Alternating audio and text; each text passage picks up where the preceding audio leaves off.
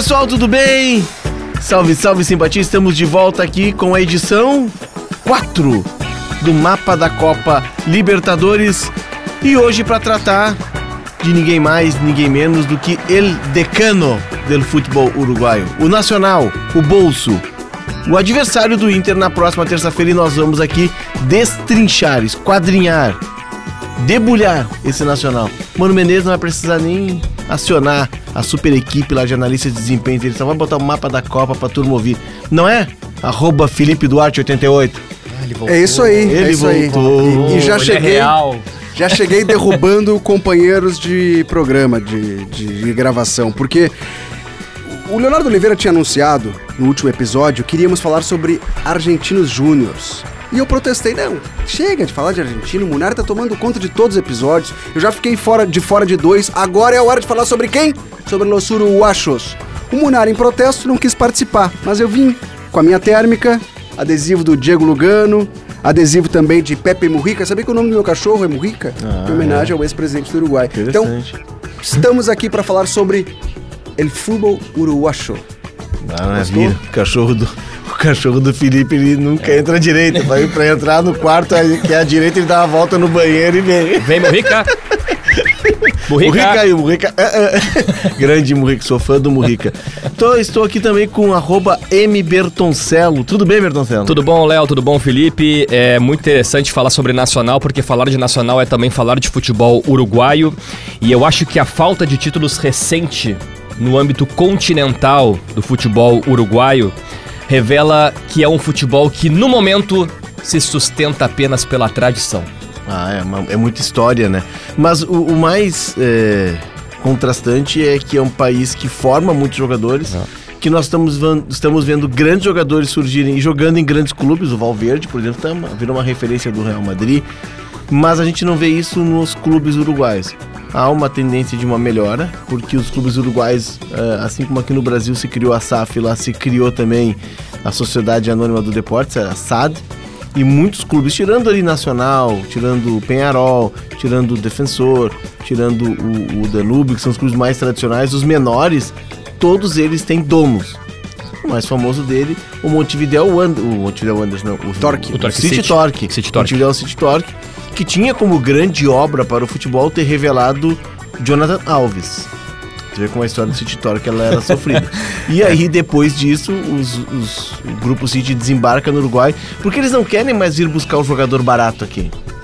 Eles querem pegar, se possível, na maternidade. Nós estamos chegando a um ponto, caminhando, que daqui a pouco o Grupo City vai ter uma maternidade no Uruguai. Só vai nascer menino Um- um dos e já vai jogadores- assinar contrato. Um dos jogadores revelados pelo Torque é o, o Tati Castellanos, né? Que o Inter tentou contratar, o Palmeiras também.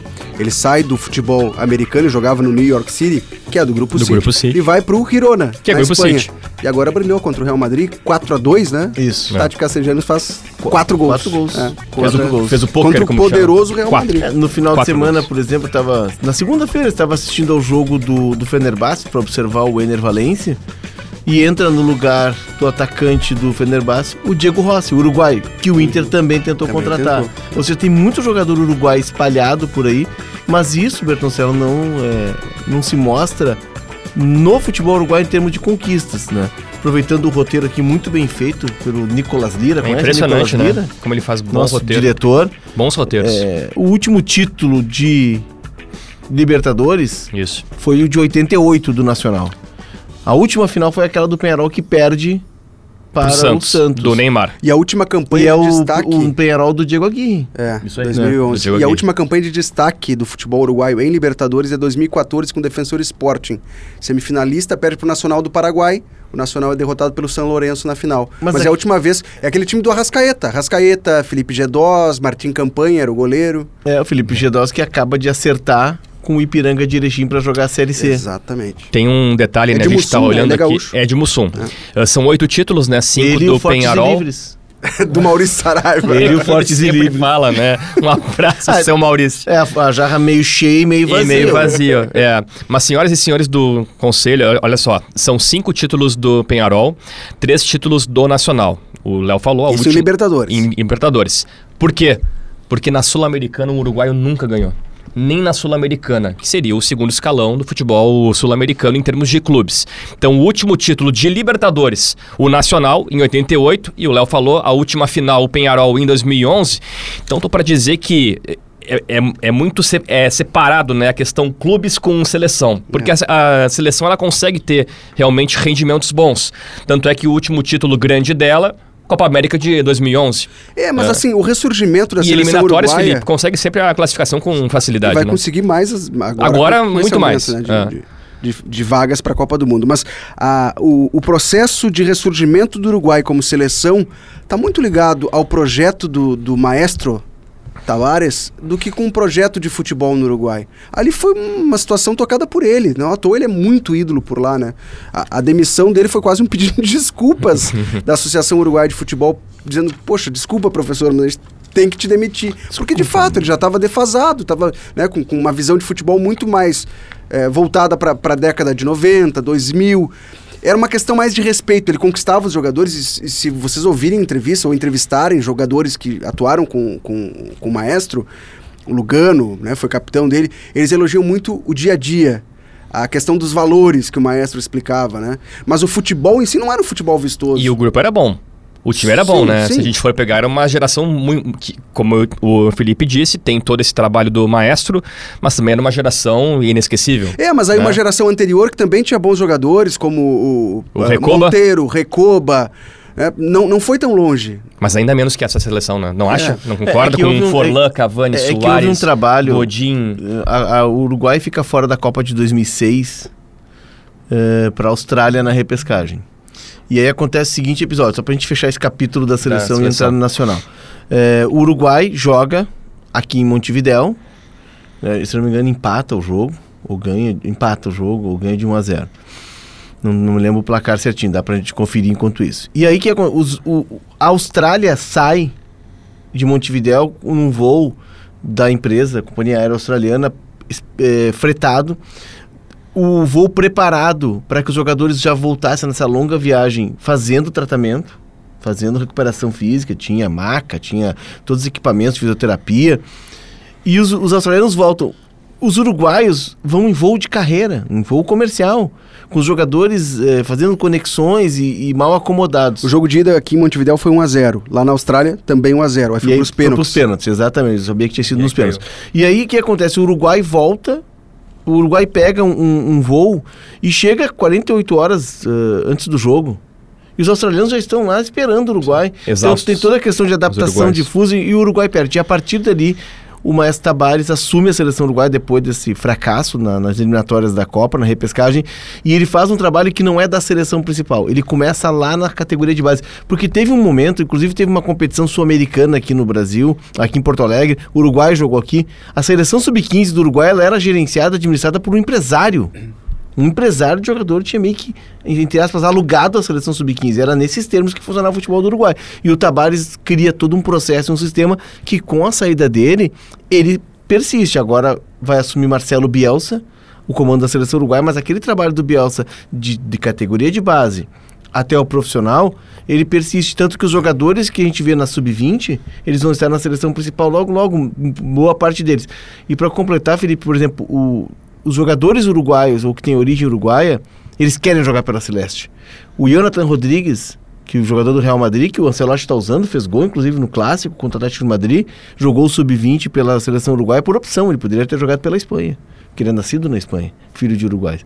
Enfim, é uma história linda e o Nacional né, Felipe? Faz parte dela. É, só para fechar esse parênteses sobre a geração anterior, né, do, do, do maestro. Vamos ver. Olha esse time aqui, o time que perde para a Austrália. Fabian Carini, que era um sonho Grêmio, sempre do Grêmio tentava Grêmio, trazer, né? né? Carini. É, a defesa tinha Carlos Diogo, Diego Lugano, jovenzinho, estava no São Paulo, recente tinha saído do Plaça Colônia, né? De Colônia de Sacramento. É, Paolo Monteiro, que jogou no futebol italiano. E Dario Rodrigues, um lateral Sim. baixinho, carequinha, deu uma patada na Copa de 2002, lembra um golaço que ele faz contra, acho que é contra a Dinamarca. Estava no Penharol em 2011. Exatamente. Com, com Diego Aguirre. Com Diego Aguirre. É. Gustavo Varela, Pablo Garcia, Guilhermo Rodrigues e Mari, Mário Regueiro. Depois o Stojanoff entrou no lugar do Regueiro. O ataque era o Álvaro Recoba, e depois o Salacheta entrou no lugar dele, Marcelo Salacheta, e Chengue Morales. Richard El Chengue Morales. Chengue O Morales. técnico desse time, Jorge Fossati. É, o Fossati era o técnico. É, e o, ele- ele o, Carlo- o Carlos Diogo é um cara que, um lateral direito que jogou no River Plate e é filho do Diogo, lateral do Penharol, que foi vice-campeão da América para o Grêmio em 83. Vocês vão lembrar desse cara? Vocês lembram de um, de um episódio que o, Fa- o Luiz Fabiano jogar pelo Sevilha, ele, pa- ele passa a mão no rosto do jogador durante uma partida do campeonato Uruguai e o cara devolve com um soco que nocauteia o Luiz Fabiano. O Luiz Fabiano é um cara que é explosivo, é um cara que sabia se defender bem. É o Carlos Diogo, filho do grande Diogo, lateral do Penharol. Mas enfim, a gente está falando aqui do Nacional do Uruguai, um time que já está no segundo técnico na temporada. E aí, gurizada, conversando com colegas uruguaios, eu fiquei com a impressão de que o Nacional é uma versão uruguaia do Inter. Porque o técnico do Nacional, não- o Mano não tem a tradição, Tu- não tu tem a tá- história. Tu tem noção de que tu tá incendiando a rivalidade Grenal. é uma né? frase forte, né? Não, não, não, não tô falando da relação dos dois clubes, porque a gente sabe que o Ah, Grêmio bom. que o Grêmio é muito identificado com o Nacional, pelo De Leon e tal, e o É, Inter tem o uma Inter o identificação com o. Penharol. Mas o que eu tô falando é na ideia de jogo. Chegou Tá. a roncar aqui, ó. É. É, calma. Ca calma-te. Eu vou fazer um docu- eu vou fazer uma websérie e vou botar no meu Instagram hoje combatendo o que tu disseste. Tá bom, obrigado. Tá na moda isso aí. Tá na Fazer moda. websérie. Guerra de narrativas agora. Documentários. Mas enfim, é, e o, o Guti, o, o, o Guti, o Álvaro Gutierrez, o Álvaro Gutierrez, técnico do, do, do Nacional, está na terceira passagem pelo Nacional. O Nacional contratou um técnico argentino chamado Ricardo Zielinski, que não foi bem aceito pelo grupo, teve um trabalho. O que se diz no Uruguai é que ele não entendeu o que, que era o Nacional. Trabalhou entendeu no Estudiantes no ano passado. Exato, É é um Não conhecia a aldeia. É, não conhecia a aldeia. tipo, assim. É, esses estrangeiros aí que vocês gostam. Ai, E tá aí bom. ele chegou, ele não entendia o que era o Nacional, não entendia a exigência que tinha o Nacional, aquela pressão toda do Parque Central. Durou muito pouco. E aí no final de fevereiro, o, o Álvaro Gutierrez que volta ao Nacional, ele foi campeão na primeira passagem, foi campeão na segunda passagem. Ele nunca tinha perdido um clássico para o Penharol até o deste ano. Ele foi é, campeão do Clausura, campeão da Apertura e duas vezes campeão nacional, porque o Uruguai tem Clausura, Apertura e o título nacional. É, foi jogador do Nacional, jogou, foi jogador da seleção uruguaia de 95, campeão da Copa América, ganhando do Brasil. E ele é um ícone daquele. Beijo pro Túlio. É, ele é um, um, um ícone daquele, daquela, da- do futebol uruguai. E ele assume o Nacional meio que para colocar ordem na casa. E aí que vem a semelhança com o Inter. O que me disseram? O time do Nacional é um time que joga com solidez defensiva. O Guti, como eles chamam, monta o time de trás para frente. Primeiro a defesa, depois o ataque. Primeiro, Primeiro é não, reage. primeiro é não perder, Tem que reagir primeiro. depois é ganhar. E aí eu acho que a gente vai ter um encontro muito É um- interessante É um processo parecido com o que o Mano executou no ano passado, né, no Inter. Começa a formatar a defesa, não sofrer mais gols, aí vai empatando, ganhando de 1 a 0 e o time engrena. É bem parecido mesmo. Gente, Enten- pode fazer- Entendi agora. Entendi, entendi, Leonardo. Mas o, pode... o meu, o meu webdoc, que eu Vai vou botar no meu. Instagram, Para, vai ser cara, publicado. isso, cara. Não vou fazer. Vai fazer? Minha- eu tenho que dar minha posição pública sobre isso. Mas só tu vai É. falar? Só eu vou. Faz o teu documentário. E vai ter ou, trilha? ou chama uma coletiva. E vai ter música de fundo, assim? Vai ter música, não vão na minha casa, onde eu cresci ali no bairro Partenon. Ah. Vão falar com meus professores no colégio Padre Rambo. Com vida louca e tudo? Não? Ah, não vai ter essa parte, a gente vai omitir. Tá, tá, certo. O Nacional, ele tem três atletas que, que eu julgo, assim, que são jogadores que chamam uma atenção e um deles não passa por uma boa fase, que é o goleiro Rocher. O Rocher, ele foi por muito tempo eh, valorizado, no ano passado principalmente. Existia até uma conversa lá que o Grêmio poderia contratá-lo até no final do ano passado. Existe, Não né? se confirmou. Existe ainda? Existe. ainda. Informação. Informação. Informação. O Grêmio conversou com o Sérgio Rocher quando conversava para contratar Felipe Carbajo e Soares. Agora é informação, tá? Tá. Os dirigentes do Grêmio, nesta conversa, não sentiram confiança, vontade do Rocher de jogar por aqui. Porque o Rocher já passou pela Europa. Sim, ele lá. bateu e ele voltou. O desejo dele é voltar para lá. Tá. Então ele vê o futebol sul-americano como um estágio abaixo da Europa. Ele quer voltar para a Europa. E aí os dirigentes do Grêmio entenderam. O Soares quer jogar aqui. O Carbajo vê a América do Sul como um trampolim para chegar na Europa. O Rocher via como um passo atrás. Então recuaram Seria uma também então, né? Seria Rocher, Carbajo e Soares. E o Rocher parece que arriscou, mas eu, tinha, eu tenho visto os últimos jogos dele não têm sido tão bons assim. O Gaston Pereiro, né, o meio-campista, e o Rigliotti, o centroavante. Né? São jogadores que chamam a atenção, mas muito mais pelo nome do que realmente pelo Rigliotti que rendimento é em campo. argentino, né? Argentino. né? O time base, e aí que eu queria entrar, gurizada, é, do Nacional, é, o- primeiro que, embora a gente veja o Nacional como um- uma... O futebol uruguaio como um futebol de muitos jogadores jovens, tá? o time do Nacional tem uma média de 27, quase 28 anos. É um time rodado, é um time experimentado. Tem os garotos, o, o Guti está lançando aos poucos. né? Agora, por exemplo, ele lançou nos últimos dois jogos um menino chamado Damiani, um centroavante, que está deixando uma boa impressão. Mas o time base do, do Nacional é um time com uma idade muito, muito é, é, alta. Uma ideia, Rocher, Lozano, que seria um jogador um pouquinho mais, mais jovem, Nogueira, que jogou no Santos, E zagueiro Santos, argentino, zagueiro. Polenta, Nossa, que dupla, embate. Polenta é outro Nossa. daqueles que também apareceu em várias listas de contratações inúmeras Exato, vezes. Nunca É. veio, nunca veio. O Nunca Polenta tem 31 anos. E Camilo Cândido, que tem 27 anos, tá? A ideia é um 4-2-3-1. Joga Montiel, certo? Que não é aquele, né? Não, é o que do não é River. aquele. Não é o Montiel do River. Não é o é Gonçalo Montiel. Parente distante, pelo jeito. Eu só o sobrenome. Tá bem. 27 anos. E aí tem uma dúvida, ou Montiel ou Jonathan Rodrigues, que também tá nessa faixa. E Diego Rodrigues. Tem 33 anos. Tá. Tá. Aí tem o Meia, o Zabala, que é o grande nome do time, um jogador que estava eh, tá há dois anos no Nacional, estava jogando futebol argentino no Rosário Central. O Zabala tem 27 anos. Gaston Pereiro, que está emprestado até a metade do ano, é um jogador que surgiu no Nacional muito bem, enfrentou o Inter na Libertadores, logo que ele surge, e hoje está tá jogando na, na Europa e foi emprestado até o meio do ano. 27 anos, e Martinez, 27 anos. Na frente, Ramírez, 26 anos. Ou seja, a média de idade do time ela é de 27, quase 28 anos. É um time rodado, é um time experimentado.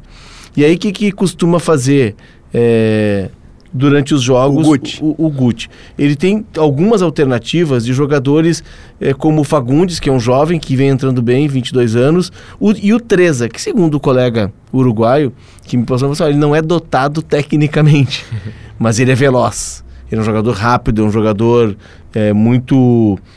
dá muito ar para a equipe, segundo ele. O sistema é 13, 4-2-3-1? 23 anos. O sistema é 4-2-3-1, mas com uma ideia de consistência defensiva. É aquela história, esse jogador aí que tu falou agora, como é que é o nome dele? Treza. Treza. Treza. Ele não costuma pensar quando ele corre, mas corre, corre, corre. Corre. Corre muito. Não tem uma A intimidade gente tão tem grande muitos né, assim. com a bola. né? A gente tem muitos assim. Mas enfim, certa vez eu estava conversando com o Daniel Carvalho e ele jogava no Atlético Mineiro e o Inter estava para contratar o Dorival Júnior. Isso é 2011. 2011. E aí o, o Atlético no Mineirão estava em obras, o Atlético foi jogar em Ipatinga. Aí eu, a zero hora, me destacou para Ipatinga entrevistar o Dorival. Minha missão é entrevistar o Dorival. Claro que eu cheguei lá depois do jogo, o assessor de imprensa disse que eu não ia perguntar nada pro Dorival, que eu era de fora. E eu disse, não, eu viajei o dia inteiro, justamente para perguntar pro Dorival. Eu vou dizer que eu vou perguntar pro Dorival. Aí está tudo bem. E aí, conversando com o Daniel Carvalho, passa um jogador do Atlético que era um velocista e ele disse assim: e esse aí? Ele corre, corre, corre. E não consegue driblar um cone. Se tiver um cone, ele passa por cima. Quem será esse jogador? É, um Ah, deixa assim, comentário né? pra, entre amigos. O Daniel Carvalho era meu vizinho, a gente se conhecia. Depois tu publica no Eu teu Instagram é. também. Eu vou Então. anotar É, aqui. mas enfim. É, No teu do- documentário do Instagram tu divulga o nome dele. Exatamente. Exatamente. Vamos Nesse ver. momento o Bertoncello escreve o nome é, do o cidadão no papel. Bertoncello acertou. Já? Olha aqui. Acertou. Acertou. E, e não, não- e não- e depois eu comecei a perceber esse jogador que eu tinha até numa boa conta, realmente ele não driblava, ele apenas corria. Me parece ser o caso do Treza. E tem esse menino Damiani que ele lançou nos últimos dois jogos. A campanha do Gucci, ela é muito boa. Se a gente for eh, analisar em números, o rendimento do time não é bom. Mas o Gucci, ele perdeu só um dos sete jogos. Ele faz cinco partidas que não perde. tá? Ele ganhou cinco, empatou um e ele perdeu para o Penharol. E aí foi a primeira derrota dele como técnico em clássico para o Penharol, no segundo jogo dele nessa volta. Vou pegar ao esse gancho. Penharol e Nacional porque eu tenho uma situação histórica para trazer sobre essa rivalidade. Vocês já assistiram uma discussão entre um torcedor do Penharol e um torcedor do Nacional, um carboneiro e um bolso? A discussão deles é daquelas que a gente vive aqui entre colorados e gremistas, gremistas e colorados. Porque ela é cheia de, de situações é, curiosas, né? É, bate, rebate, contestação de história. Não, mas teu time caiu primeiro. Não, mas o teu não sei o quê. O teu perdeu para não sei quem lá. É assim. Só que o Nacional e o Penharol, principalmente os torcedores do Nacional, tem uma, uma gozação, uma brincadeira com os torcedores do Penharol que é a seguinte. O Nacional é 49 vezes campeão uruguaio. O Penharol é 51. Tá. Então, uma das gozações dos torcedores do Penharol é: somos mais vezes campeões nacionais que, nacional que vocês, que o Nacional. No entanto, o argumento dos torcedores do bolso do Nacional é de que o Penharol ele foi fundado, isso alegam os torcedores do Penharol, ele foi fundado em 1891, mas se chamava Central Uruguai Railway Cricket Club, CURC, C-U-R-C-C. Em 1913, como esse clube foi fundado na Vidia Penharol, em Montevidéu, que era uma, uma vila de ferrovia, do trem. Ele passou a se chamar Curc Penharol, com o nome do bairro. E em 1914 ele se chama Clube Atlético Penharol, que é o nome que ele tem até hoje. Então, a gozação dos torcedores do Nacional é a seguinte: o Penharol, de fato, ele nasce em 14.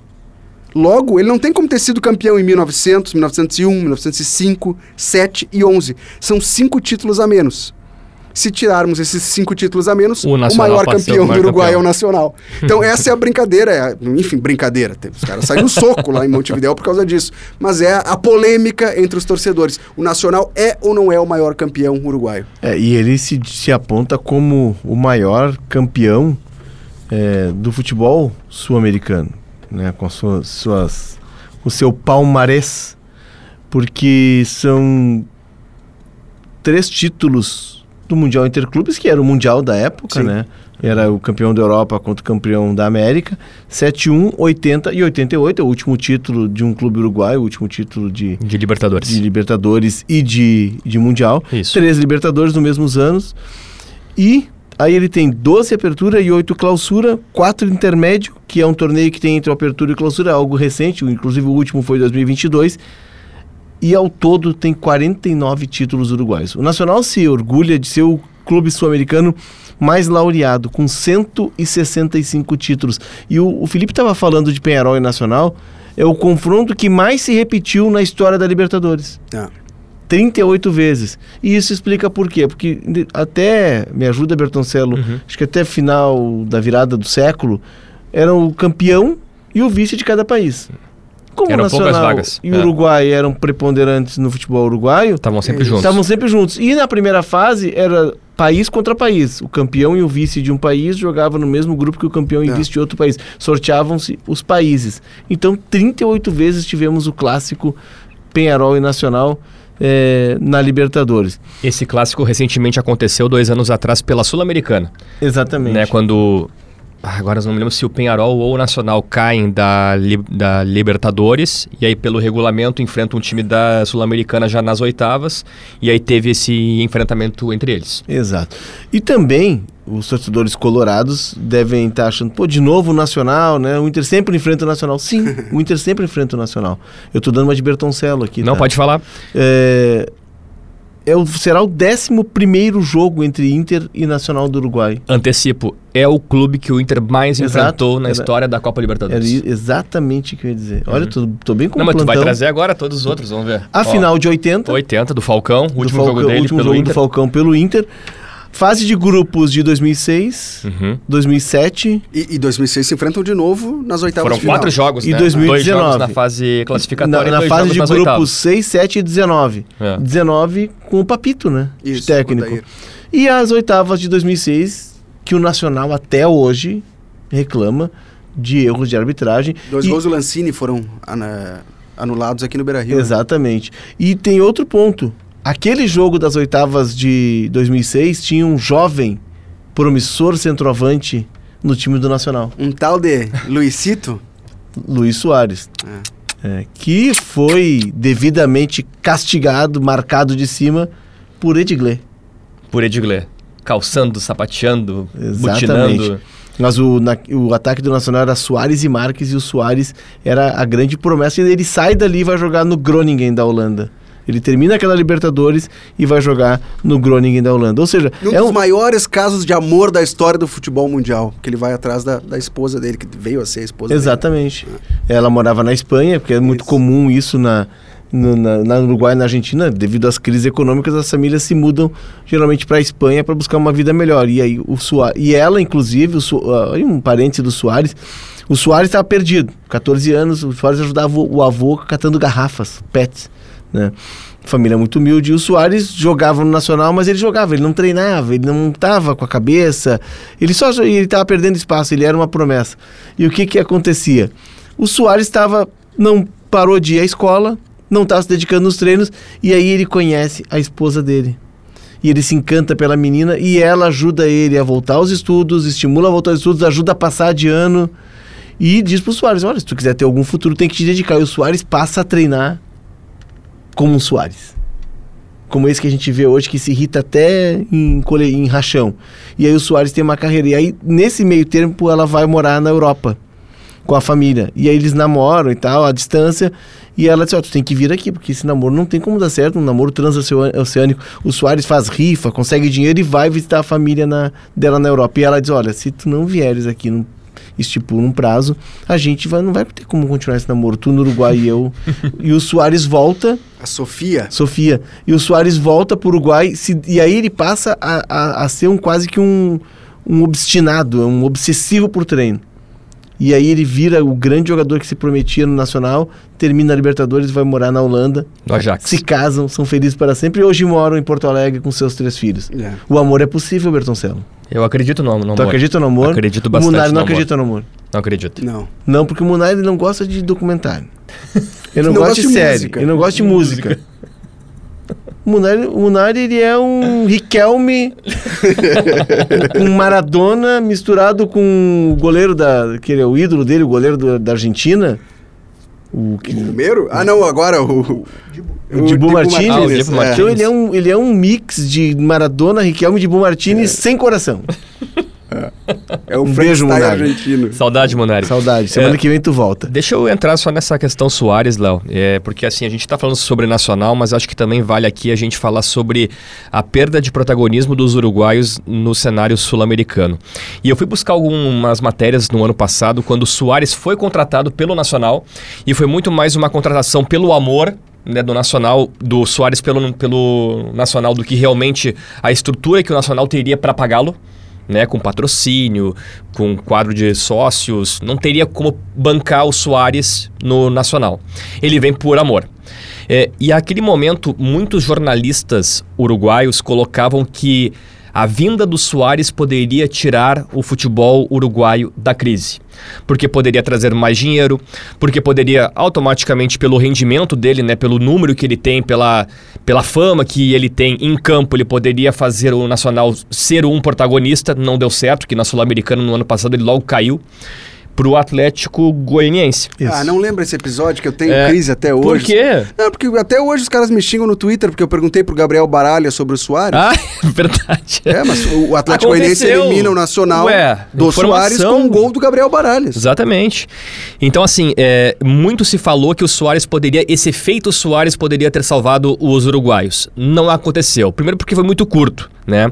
E segundo, porque a crise, Léo Felipe, é tão grande, tem como razões, obviamente, a condição financeira do país e a briga com os grandes centros, né? Brasil, Argentina e até a Major League Soccer. que Vocês, vocês falaram aqui, né? Ela também vem aqui, puxa muito rápido México leva jovens. muito também. México. Então foi muito. E a, e a liga hoje, a, é, é, o campeonato, a liga, ela é muito doméstica. Eles usam esse termo assim, né? É, Não é aquela liga assim ah, forte, não é uma liga que paga bem, o televisionamento, os valores são muito baixos, então os uruguaios não se sustentam. E lá se fala muito sobre a salvação dos clubes poderiam ser as SAFs. Né? Envolve a questão de tradição, né? São clubes que, como o Penharol, o Nacional e outros, mas que a SAF seria um bom caminho para salvá-los. Assad, no caso deles. A SAD, né, no caso deles. É, e é o que está acontecendo. Já teve um up no Campeonato Uruguaio. é, os clubes são de donos, tirando os tradicionais. Já se vê investimento estrangeiro, porque os, estão buscando os jogadores. E o futebol uruguaio ele tem uma, uma estruturação que facilita o garimpo. Né? Porque tem os clubes da. Tem, tem ligas. É, o futebol uruguaio ele começa no baby futebol, que é dos 6 aos 13 anos. E ali são ligas. É, são mais de 500 ligas pelo país, todas sob o guarda-chuva da OFI, que é a Organização do Futebol Interior. E a OFI, ela, ela cuida do baby futebol, mas ela cuida também do futebol amador e aí de categorias do sub-14 ao veterano. Mas esses campeonatos, primeiro, eles são dentro dos departamentos, que são os estados. Né? Depois, é, é, o campeão do departamento, eles fazem uma seleção, tem o campeonato nacional. E aí depois tem a final com, né, do campeão da OFI. É como se fosse uma CBF amadora. E ali tem jogos todo final de semana com tabela, com regulamento, com tudo organizado. E isso facilita e faz com que os observadores do, do Nacional, do Penharol, do Defensor, do Danúbio, rodem o país. E eles já têm contatos também com os clubes que são tradicionais da, da, da cidade. O, o Darwin Nunes, por exemplo, é do Piratas de Artigas. Poderia ter atravessado ali o Rio Caraí e jogar aqui no Rio Grande do Sul. Uhum. O Ronald Araújo é, é, de, Ribeira. Livra, de Rivera, Livramento. Rivera. Tanto que o Ronald Araújo, ele conta que ele não viu o campeonato uruguaio, porque tinha que pagar pay-per-view, ele viu o campeonato brasileiro. Isso. Ele via Faustão, ele via Caldeirão do Hulk, porque ali em Rivera, a TV aberta, entrava a RBS. E, e inclusive o Ronald Araújo é torcedor do Inter. E digo mais, ele ouvia a Rádio Gaúcha. Ele ouvia, conhece vocês. Conhece o Bertoncello. ele, na COP ele deve ter falado isso, ah, o plantão como Bertoncello, enfim. Mas isso é, é, prova de como é organizado o futebol uruguaio e muitas, muitos desses jogadores saem direto. O Ronald Araújo tem uma passagem curta por um clube de Montevidéu e já Boston River e já vai direto para Barcelona. Agora o City faz o que? Ele não vai mais esperar o Boston River buscar lá no interior. Ele vai estar dentro do processo com os times amadores dele, de base, jogando esse campeonato. Tem mais um atleta que eu descobri recentemente que é de Rivera. Tá no Atlético. O Maurício Lemos. Zagueiro? Zagueiro. De Rivera também. De Rivera. É. E o, o, meu incômodo é porque. O cabeludo aquele. Exato. Tal, de Atlético Mineiro. O meu incômodo é porque raios Grêmio Inter não tem um olheiro que vai ficar andando o Uruguai vendo essas ligas, porque tem a tabela, tem os jogos. É só fazer o mate, como está o Felipe aqui. A erva, inclusive canária, é, é uma nossa. erva, é nossa. É. Ela, é, inclusive, deu uma crise na Copa, na última Copa, né? Que a Argentina estava usando uma erva uruguaia produzida no Brasil. Isso. Né, erva canária. É só assistir e observar, que é o que os clubes fazem. Mas, enfim, é a história do futebol uruguaio, é tradição e por isso forma tantos jogadores. Só que isso não se reproduz nos clubes e a gente vai ver um Nacional enfrentando o Inter, que é muito mais hoje uma camisa do que propriamente né, aquela força que era nos anos 80, né, quando enfrentou o Inter e ganhou, ou que era o Penharol de 83. Eram super times os times uruguais e faziam frente com os times argentinos na Libertadores. Quando os brasileiros na Libertadores eram, eram praticamente visitantes, assim gente não tinha tradição de Libertadores. Era uma coisa que os gaúchos tinham, que o resto do Brasil não tinha. E o, o futebol uruguaio também foi um dos primeiros da América do Sul a, a inserir o negro, né? Bom, o, o, a abolição da escravatura no Uruguai aconteceu muito antes da do Brasil. Então, a presença do negro no futebol uruguaio acontece antes. Os times lá campeões das Olimpíadas, de Amsterdã, né, 24, Paris, eles, eles já tinham negros na equipe. Tanto que quando as equipes chegavam do outro lado na Europa para disputar, os europeus não entendiam, tá? Mas peraí, não é só americano, como é que tem negro? É africano? Eles não entendiam. E, e, e o negro adentrou, como aqui no Brasil, com a malemolência, com o drible. É, o, o Uruguai tem carnaval, para quem não sabe, existe carnaval no Uruguai é diferente do nosso. Candombe. É, o candombe na rua, as murgas, que é no tablado, né, em cima do palco. Ele é um pouco diferente. Mas também tem, tem, tem, tem a, a, dança, né, tem o, o, o, requebrado. Então, isso o futebol absorveu através da cultura negra. É, os uruguais, os europeus não sabiam de onde vinha o açúcar, achavam que caiu do céu o açúcar que eles é. botavam no café, ou o café que eles tomavam, enfim. Santa inocência. Rapidamente, a Libertadores, tá? A gente teve quatro vagas, né? O Nacional, o Liverpool, o Deportivo, o Maldonado e o Boston River. O Maldonado e o Boston River já caíram nas fases anteriores, né? Ambos SAD, SAF. Ambos SAD, SAF. O Liverpool está no grupo do Corinthians, dois jogos e perdeu ambos ambos, não vai passar para a próxima fase, briga aí se conseguir uma sul-americana e o Nacional que daí é o, a grande, o grande respiro dos uruguaios na competição. E para encerrar falando em Liverpool, olho em Ramírez, centroavante do Nacional, que foi campeão pelo Liverpool, goleador, é muito bom jogador. É um dos nomes que eu apontaria para ficar de olho. É isso sobre o bolso. Aliás, El bolso, bolso. sabe por quê? Ah, Porque o uniforme do Nacional tinha Era uma camisa social. uma camisa social com bolso e o escudo era é, bordado nesse bolso. Para quem quiser entender isso, quando for a Montevidéu, visite o Estádio Centenário. Tem um museu, lá museu, no Estádio maravilhoso, maravilhoso. Tem as, as- as primeiras camisas dos dois times. E uma das primeiras camisas da história do Nacional está lá exposta. É uma camisa social com o símbolo bordado no bolso. Por isso, los bolsos. E se tiver sorte, quando for a Montevidéu, Fanny Inbox, Calma. vai curtir um show do La Vela Puerca. O La Vela Puerca, pra quem não sabe, é uma das grandes bandas de pop rock, poderia dizer assim, uruguai. Pop rock. Formada em 95, ela tem como vocalista Enano Teixeira.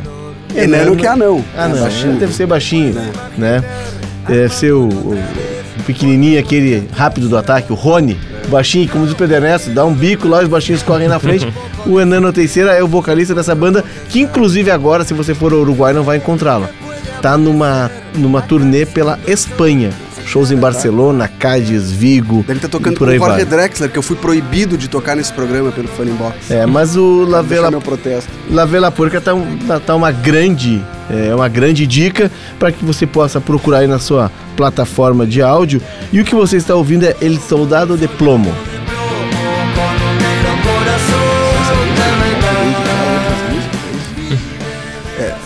É uma ditadura É uma faniana. É, uma, é, é Uruguai dos anos 70 e dos anos 80.